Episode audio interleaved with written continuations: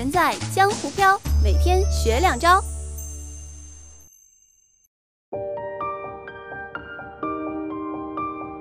理解自己，理解世界，打开人生更多可能性。大家好，我是李松伟。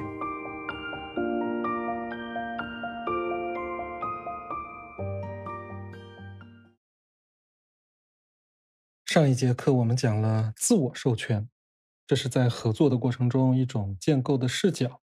自我授权的最高境界是什么呢？就是我跟你之间发生的一切事情，都跟我有关。对那些遭受了损失却觉得自己什么都做不了、没有主动权、无力改变的时刻，这种建构呢特别有帮助。而这节课我们要讲的思维是一种刚好相反的建构。他说的是。在人际关系当中，一切事情都跟我没有关。有时候这种思维也很有用。为什么这么说呢？我们来看一个例子。我有一个朋友，最近想换一份工作，跳到一个新的领域。他以前没有相关经验，所以面试之前他很紧张，觉得自己是从零开始，他没办法跟那些有专业背景的人竞争，而且拼年龄、拼体力都拼不过别人。这个工作呢，多半没戏了。正好我跟他吃了一顿饭，就他的这些困惑呢，我们聊了一次。聊完之后，他觉得很有收获。第二天他的面试发挥的很好，现在已经顺利的拿到了这份工作。我跟他聊的是什么呢？我问他：“你最担心的是什么？”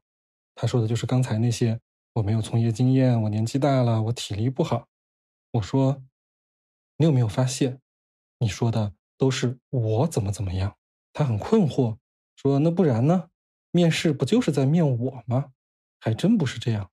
想明白这一点，他在面试中的发挥就完全不一样了。请听我从头说起。我们今天要谈的人际关系的语境叫做领导力。这个词呢，我们经常见到，字面意思说的是带领别人去做一件事情，并且能把这件事情给做好的能力。这里边呢，当然有很多的技巧。”有的人能领导一个大公司，也有的人发现我就带一个小团队，都已经有人不服了。这个词大多数时候用在职场里，但今天我们要讲的领导力，它不是狭义的领导。平级之间呢，也可以有领导力；家庭当中也有领导力，这个家谁说了算啊？大家听谁的？甚至下属对上级也可以有领导力。有的下属非常有领导力，那么他的意见呢？老板就会听，有时候我们也把它叫做说服力、影响力，这些词呢就会更多的让我们联想到谈判或者销售的领域。你卖东西的话，你肯定会想，我要怎么才能影响到我的客户，让他们愿意在我这儿买东西。刚刚说的面试呢，其实也在卖东西，卖的是什么呢？卖的是自己的一个资源包。我的知识结构、我的经验、我的人脉、我的时间、我的体能、我的个性特点、优势劣势，一块打包卖给你。我希望能够推动你做出这个购买决策，这就是被面试者的任务。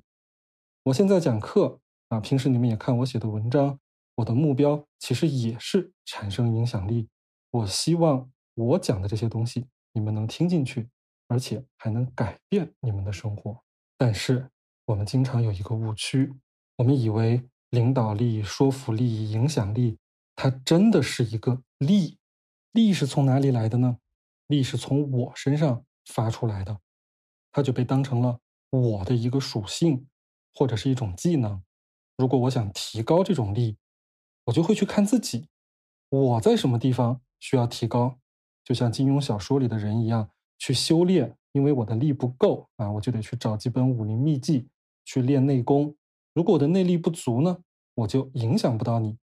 等我开始内力强了一些，我就可以影响一小部分人。如果的内力再强一些，我就可以影响更多的人，影响一百个、一千个人。《史记》里边说：“韩信将兵多多益善，你来多少个人我都领导得了，十万个、一百万个人都没问题。这厉害了，这个内力大极了。可是，真的是这样吗？”稍微用常识思考一下就知道，没有人可以单方面的发出这种力。上节课我们讲自我授权，我让你做事情，可是有的事情你做，有的事情你不做，这不取决于我是不是在发力，而取决于你是不是愿意做这件事儿。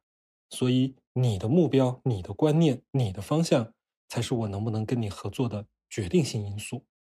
领导力或者说影响力的本质，你要影响别人，不是说你要有什么特别的才华，而是那些你希望影响的人，他们要有自己想实现的东西，依靠你，恰好可以实现这些东西。你只是被他们用来实现这个东西的角色而已。我们再把刚才这句话梳理一遍：你想要影响别人，靠的是别人自己有想实现的东西，你是他们用来实现这个东西的角色而已。这是一条基本规律，大到带领团队改变世界，小到面试求职、推销商品，这个基本规律是不变的。想一想，你是不是经常遇到这种情况？你觉得你的领导没什么能力？但是你也不知道为什么他坐在比你更高的位置上，你必须得听他的话。他的很多见识，你觉得一点都不高明，可是他说了以后呢，你还得说哇，崇拜，长见识了。你是被他的个人能力折服了吗？完全不是，你只是很清楚，你要实现的个人目标，不管是赚钱还是为了培养工作经验，你选择待在这个团队里，而待在这里的条件。就是表现出对领导的服从，不光你是这样，你们这个团队的很多人都一样。那假如这个领导觉得哇，我好厉害，你看大家都听我的，那是他想多了。有一天这个领导膨胀了，他说：“你看我这么有领导力，我说什么别人就听什么，那我是不是可以胡说八道、胡作非为？”如果他真的那么想，他的领导力分分钟就会消失，因为。他如果触及到了别人的根本利益，昨天还很服从的人，今天就可以翻脸，我不跟你玩了，我辞职，那领导的幻想呢也就破碎了。所以看他能不能够意识到这一点，他只不过是团队的一个角色，大家借他的角色来实现各自的愿望。所以，如果非要说领导力、影响力是某个人的能力的话，我觉得只有一种能力，就是同理心，站到别人立场的能力，或者说是跳出自我的能力。什么叫跳出自我？我们前面讲过，人类社会的进步很大程度上靠的是分工合作，因为有了分工呢，每个人就有不同的角色，有人负责种地，有人负责捕鱼，有人负责织布做衣服。那现在我的角色是什么呢？我的角色是讲师，我讲这门课，可是我讲出来的这个东西，它又不能吃，又不能穿，我怎么靠它养活自己呢？我靠的是跟你们交换，你们认可这门课的内容，这些东西对你们有一点价值，所以你们愿意付一部分的费用，或者是把你们的劳动果实分了一部分给我。所以说，我作为讲师这个角色本身不产生价值。我无法赋予它价值，它有价值是来自于跟你们的交换，你们定义了它的价值。我们有一个误区，我们老觉得价值是自我的一个东西，它是内在的，我厉害才有价值，真的是这样吗？不是，你去看那些影视明星，很多一线明星，他真的是唱歌唱的最好，演戏演的最精彩的那个人吗？不一定。他的粉丝是因为他有价值才崇拜他吗？也没有，很多粉丝自己也说，我们家爱豆唱的不好，我也知道，但我就喜欢看着他躺赢的样子，我把他当儿子养，可不可以？甚至我把他当成我自己，他成功我就高兴，我不在乎他会不会唱歌。所以，如果你认为明星不会唱歌、不会演戏，他就没有价值，那你看今天的娱乐圈。可能就会被气死。事实上，明星有没有价值，取决于粉丝怎么用他。有人赞美他，有人转发他，有人谈论他，有人在他身上投射自己的情感，甚至有人骂他，这就是一种价值。任何角色的价值都存在于你和别人的交互当中，而用于跟别人交互的角色呢？也只是别人心里需要的角色，它只是偶然跟你重合了。可是你不要用它来定义自己。前段时间有一篇特别红的帖子，有一个女孩，她把自己的照片放出来说：“我这个人从小到大运气特别好，而且转发了我照片的人运气都会变得特别好。”结果不得了，无数的人疯转她的照片，还给她打钱。她收到的打赏可能比我这辈子收到的加一块都多。我估计你们当中也有一些人当时参与了转发和打赏。但我想问你们一个问题：你们还记得这个女孩叫什么名字吗？她长什么样子？她有什么梦想和个性吗？不记得了，对不对？甚至可能从一开始就不知道。我给他打钱，但我根本都不在意他是谁，他好不好看，聪不聪明，认不认真，开不开朗，重要吗？重要的是，我马上要去面试了，我转一个。我要跟喜欢的人表白了，我转一个；我涨工资了，我转一个；我家里有人生病了，我再转一个。哎，我看到别人都转了，不行，我也转一个。它就像是庙里的那个许愿池，你不需要厉害，甚至都不需要活着，你只是一个水坑放在那儿，大家路过了就会想往里边扔钱。如果许愿池觉得这是自己的厉害，那他也是想多了。听到这里。我不知道你会不会有一点失望，你希望别人能够全然的把目光放到你身上，抛开他们个人的立场，可是那真的很奢侈。我们说，所有的人际关系都是交换，也就是你们相互的使用。你有你的价值，但只有被别人用到的时候，两个人之间才会产生关系。他用你的时候夸你一声“好棒啊”，那其实不是在说你棒。用完了，你们还停留在各自的世界，你可能觉得这有点难以接受。搞什么呀？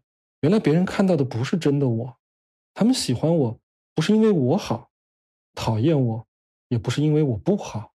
但其实你能得到的真的就只有这么多。认清这个真相，跳出自我，你才舍得让别人用你，你才会把自己的价值放在别人怎么用你这件事情上。而不是你自己有什么上。刚才我们讲的是明星，是被千万人瞩目的人。你说，如果是普通人呢，会不会好一点？其实是一样的。哪怕你只跟一个人互动，你也是那个人眼中的一个角色。只有你才会在意你自己，别人在你身上投射的呢，也是对他有用的东西。我很喜欢的一部美剧《傲骨贤妻》当中。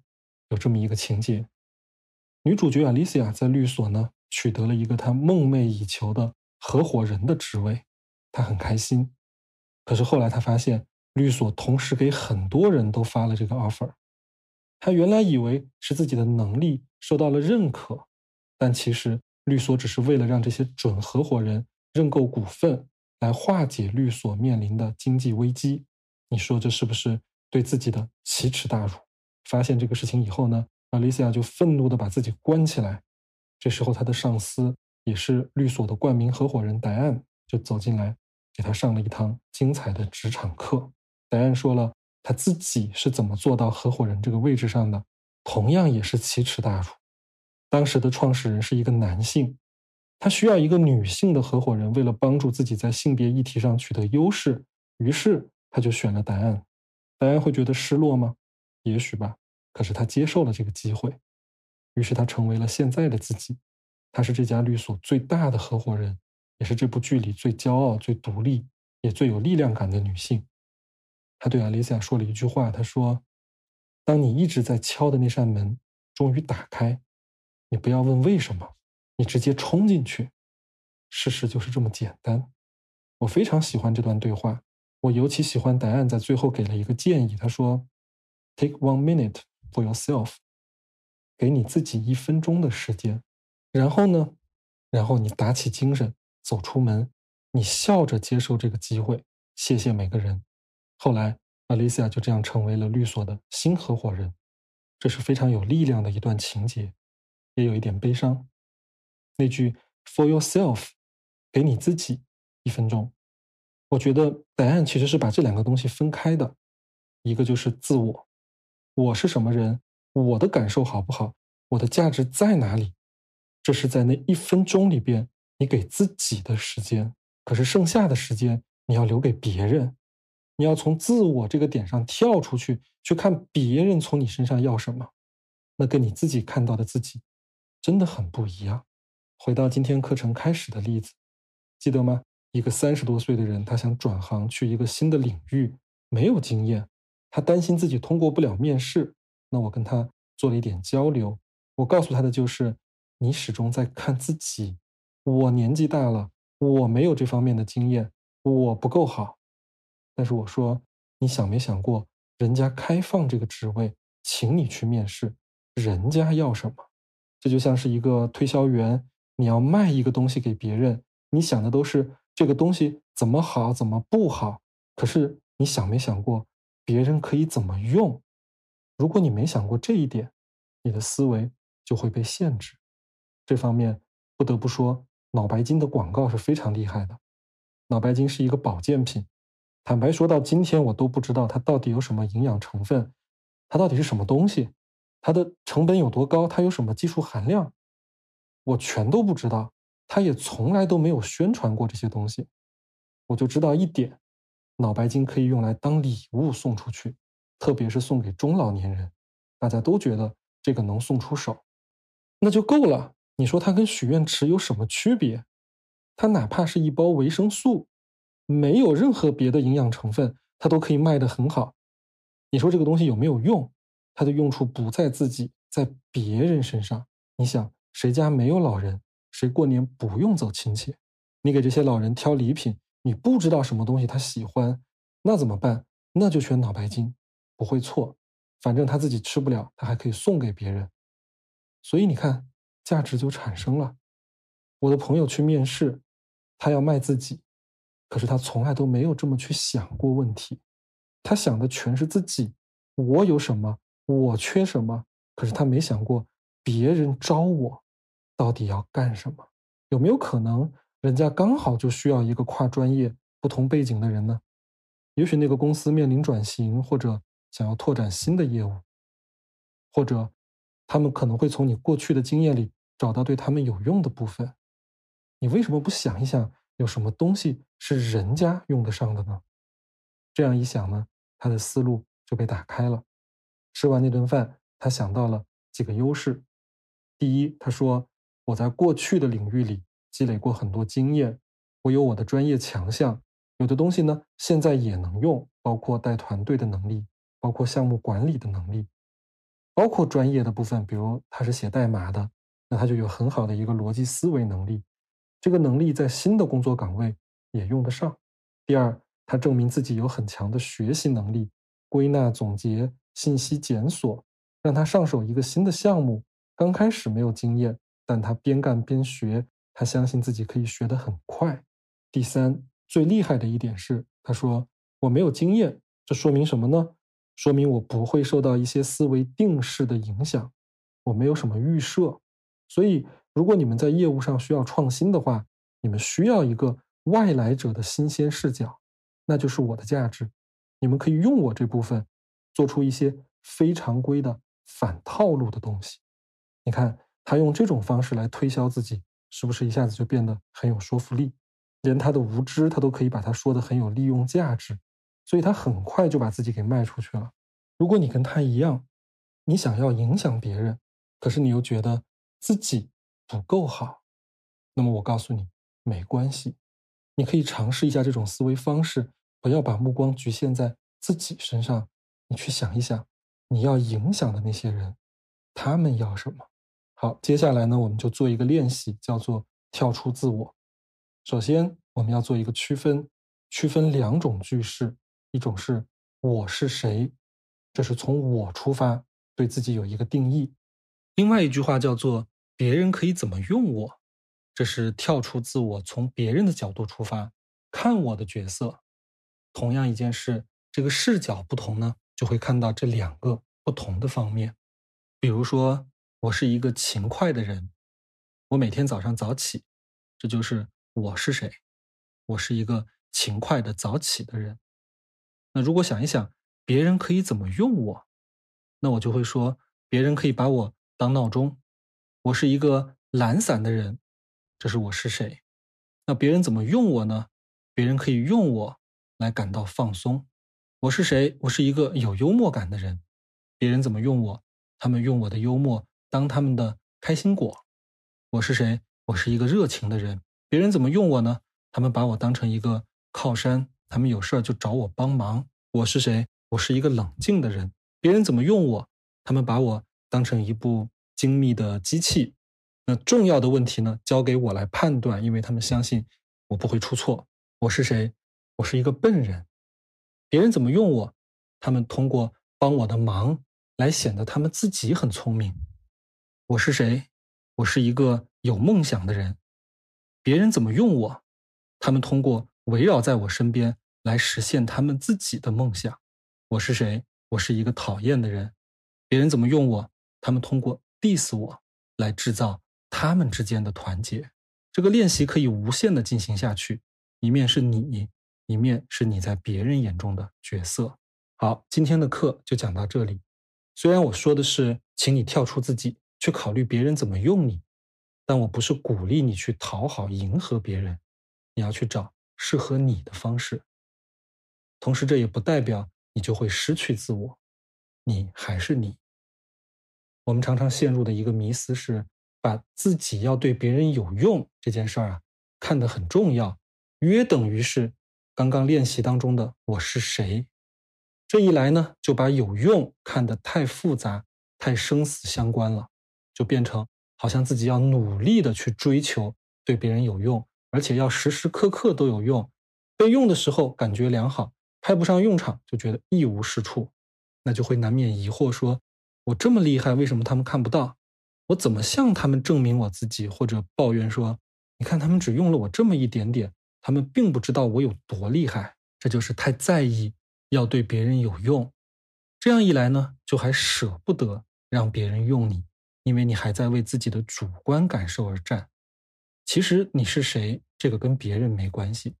别人从你身上看到什么，拿走什么，这是别人的事情。就像你准备了一桌大餐，可是你招待的人他只想喝水，那很好啊，这桌大餐本身没有问题。总会有人想吃的，这个人不吃，下一个人也会吃，或者他不会全都吃掉，他只吃几筷子，那这几筷子对他来说就是舒服的量，跟你准备了多少没关系，你还是你，你不因为谁用了或者谁没有用你而变化，想明白这一点，你就不需要总把目光放在自己身上了，总想着说你要呈现给别人什么，不是的。这个世界最有趣的地方就在于，每个人都在自己的视角里，没有人真的在看你，他们只是在看对自己有用的东西。那么你就顺着来，去找到一种恰如其分的方式，让他们得到满足。这个时候，你其实也就影响了他们，他们喜欢你、讨厌你，这些都跟你没有关系，这是你用来影响他们的方式。你越是理解了这一点。也就越会具有对这个世界的影响力。